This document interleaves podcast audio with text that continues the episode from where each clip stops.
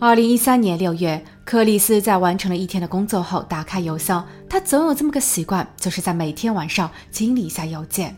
忽然，克里斯疯狂般的尖叫。正在隔壁卧室中整理衣服的布里亚听见了，他赶忙跑了过来。只见神色黯淡的克里斯正蜷缩在地板上瑟瑟发抖，泪水从他的眼眶中滑落。布里亚非常紧张，他不知道克里斯究竟遭遇了什么。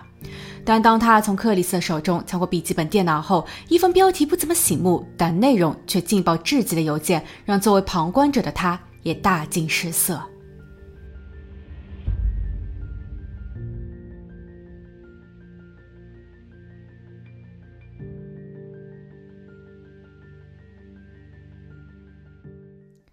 Hello，大家好，我是桂林易。今天我们来讲一讲百万 YouTuber 克里斯的故事。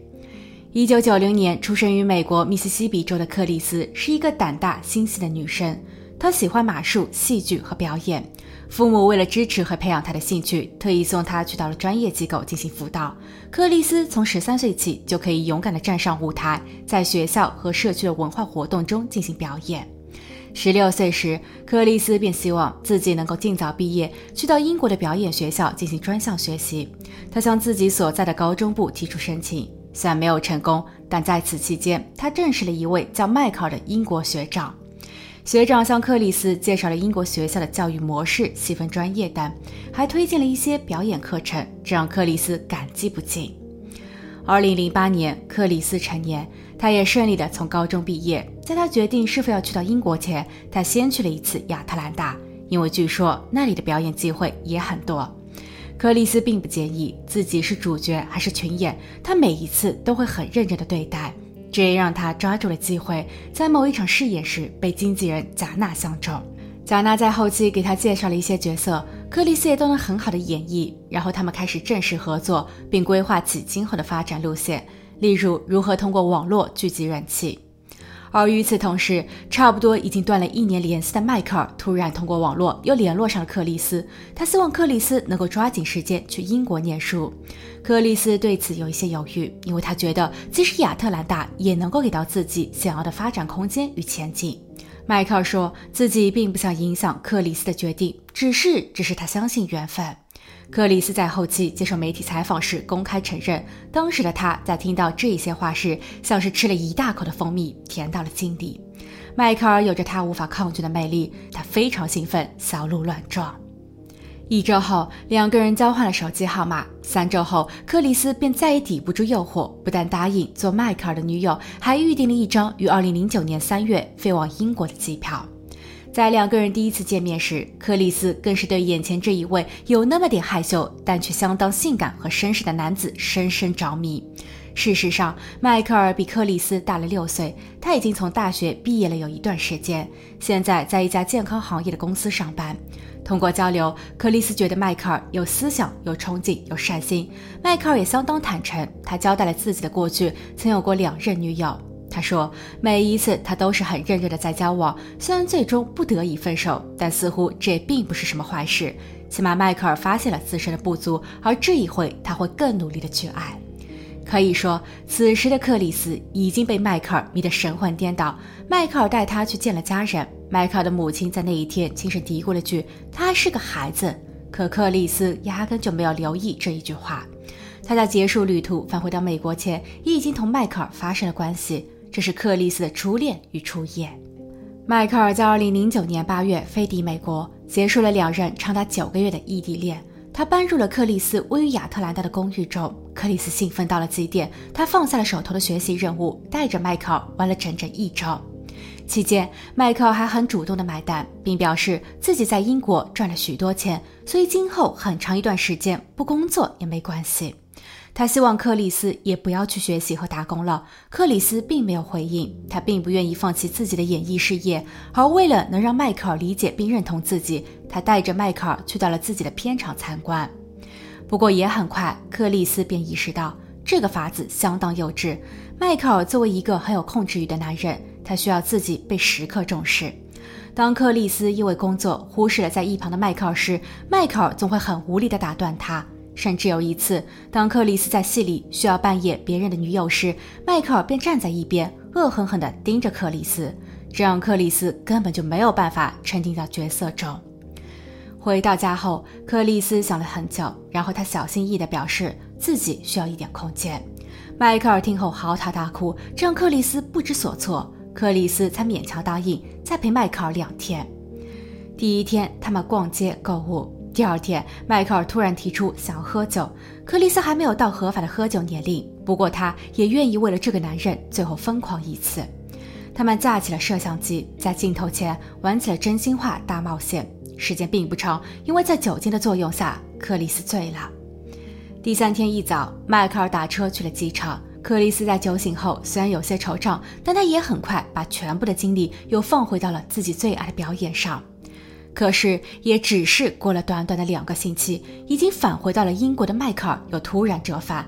他系着领带，手捧玫瑰，出现在了克里斯的片场。克里斯觉得尴尬与无奈，他哭着表示。自己很爱迈克尔，但也真的不想放弃演艺事业。他还很年轻，将来的路也很长。他希望迈克尔返回到英国去冷静一下。若彼此的缘分未尽，若干年后他们兴许能再一次相聚。迈克尔走了，不过故事并没有结束。迈克尔绝不是省油的灯。自从两个人闹掰后，他便不再伪装暴露本性，他开始对着克里斯进行骚扰，通过网络、电话和书信。迈克尔的家人，也就是那一位克里斯曾经见过的准婆婆，她在见到克里斯时曾低语道：“克里斯还只是个孩子。”原本以为他是觉得自己的儿子照顾不好女友，但现在看来，这一句话应该理解为女友不够成熟，今后不能更好的体谅和照顾自己的儿子。而当这一位母亲在得知自己的儿子被二次拒绝后，她气愤地拿起电话，对着克里斯就是一顿骂。迈克尔的其他家人甚至还打了电话给克里斯，让他去死。这一些突如其来的变脸和恐吓让克里斯无法承受，因为初恋的失败，他本就有些郁闷、伤心和难过。现在男友一家的行为更是让她心力交瘁。她又向美国警方反映说自己受到了威胁，但由于对方人在英国，所以根本没法处理。克里斯只能借酒消愁，而酒精这东西沾多了容易出事。克里斯所有梦想、抱负和憧憬也都被消磨殆尽。十九岁的他更像一个迷了路的孩子，一个人躲在公寓中，整日哭泣。后来，克里斯的母亲把女儿接回了家。经诊断，克里斯患上了创伤性应激障碍。他在密西西比的医院接受了三个月的治疗，并在母亲家休息了数月。二零一一年，克里斯终于决定返回到亚特兰大重新再来。也就是在这一时刻，克里斯开始质疑起自己的性取向。同年九月十七日，他第一次去到同性恋酒吧，并在里头遇上了比自己大四岁的翻唱歌手布里亚。这一次的相识让他们彼此倾心。克里斯把有关于迈克尔的事情告诉了布里亚，布里亚为他的遭遇感到难过，他安抚和支持着克里斯，两个人的感情也因此变得更加牢固。由于布里亚在音乐方面很有想法，克里斯也始终不想放弃表演，所以两人一拍即合，在油管上搞起了四创频道，通过一些原创歌曲、喜剧短片和谈话类视频，诠释两人的感情与真实生活。在短短不到一年的时间里，他们变成了油管上知名的女同二人组。二零一三年六月十一日，网红的两人应约跑到了拉斯维加斯录制唱片。当天夜晚，克里斯在忙完了一天的工作后，打开邮箱清理邮件。突然，一封标题不怎么醒目，但内容却劲爆至极的邮件，让克里斯尖叫到失声。正在隔壁卧室中整理衣服的布里亚在听到后赶了过来，他夺过了克里斯手中的笔记本电脑。只见一封邮件上写着：“嗨，我很抱歉，但有人在某一些网站上发布了这些。以下是连接地址，我想里面应该是你。”布伊利亚打开了其中的一个链接，弹跳出来视频中还真的是克里斯，他在床上竟盖着一条薄薄的毯子，一个没有露脸的男人正在他身上做着运动。相关视频一共有七段，他们几乎是在同一时间被上传到了三十九个不同的网站，有超过百分之八十的网站上，视频标题和备注栏中直接标注了克里斯的全名和年龄，克里斯的声誉因此受到了重创。人们很快只记住了他的黄色路店，曾经喜欢他才能的粉丝失望后取关。而即便在视频中不难发现，克里斯当时的意识已经不清晰，整个人软绵绵的。克里斯也有解释说，他也是直到事发时才知道，原来四年前与迈克尔道别的那一个夜晚，迈克尔竟还对着他做了这档子的事情。他没有经过克里斯本人的同意，说严重点就是性侵的犯罪行为。但又有谁在乎真相呢？而这一些也极有可能被克里斯的家人看到，他们会因此伤心。这是克里斯最最痛心的一点。纽布里亚在事发后立马与网站进行沟通，要求他们对相关视频下架，但没有一家是同意的。而且由于视频的女主是当时的网红，所以传播速率要比想象中的更快。底下的留言也是不堪入目。布利亚只能跑到警局去求助，但问题是克里斯的喝酒行为是自愿的。那么他是何时喝醉的？喝醉前是否已经同意与男友发生关系了呢？这一点克里斯也很难拿出实质证据来说理。所以即便立了案，又能怎样？